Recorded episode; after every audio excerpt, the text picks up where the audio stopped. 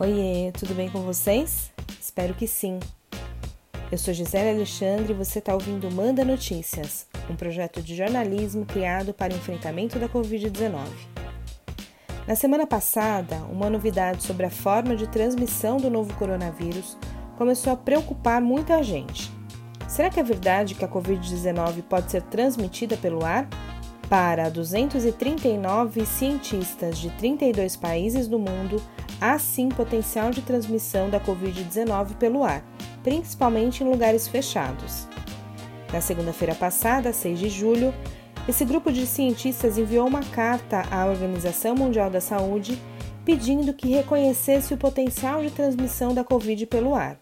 A explicação do infectologista Paulo Saldiva, professor do Departamento de Patologia da Faculdade de Medicina da USP, único brasileiro no grupo, que foi divulgada no portal de notícias G1 na quinta-feira, 6 de julho, o documento é um alerta importante sobre o distanciamento que é recomendado pela OMS. De acordo com a entrevista dada ao G1, o pesquisador afirmou que, abre aspas, a recomendação de se manter um metro e meio de distância de uma pessoa infectada vale mais para doenças bacterianas como a tuberculose, em que as partículas são maiores, mais difíceis de serem carregadas pelo ar mas não para o coronavírus, que se propaga por partículas menores.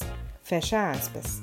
No dia seguinte do recebimento da carta, em 7 de julho, a OMS reconheceu que existe a possibilidade do coronavírus ser transmitido não apenas por gotículas lançadas durante tosse e espirros, mas por partículas microscópicas liberadas por meio da respiração e da fala que ficam suspensas no ar. A coordenadora da Unidade Global de Prevenção de Infecções do OMS, Benedetta Allegranzi, afirmou em coletiva de imprensa que há estudos que apresentam evidências sobre o risco da transmissão em locais fechados, mas que eles ainda não são definitivos.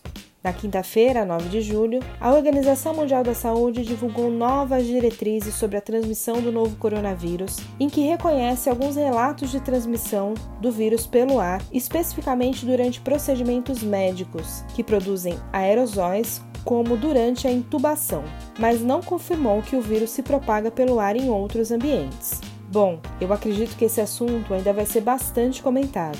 Mas o importante de dizer é que, independente do resultado dos estudos, o distanciamento social e o uso de máscara são as recomendações mais eficientes para evitar o contato com o vírus. Vale lembrar sempre que a entrada do vírus no nosso corpo é feita pela boca, nariz e olhos. Por isso, a higiene das mãos é muito importante, porque ela serve de ponte para o vírus chegar nesses locais. Eu sigo acompanhando as notícias sobre as descobertas da Covid-19 e volto no próximo episódio com mais informações. Se você recebeu esse áudio de um amigo que quer ser incluído na lista de transmissão oficial do Manda Notícias, manda uma mensagem para mim no número 11 9 8336 0334. Você também encontra todos os episódios no Spotify, no podcasts da Apple, na Rádio Mixtura e no Facebook. Beijo grande, fique em casa, vai passar.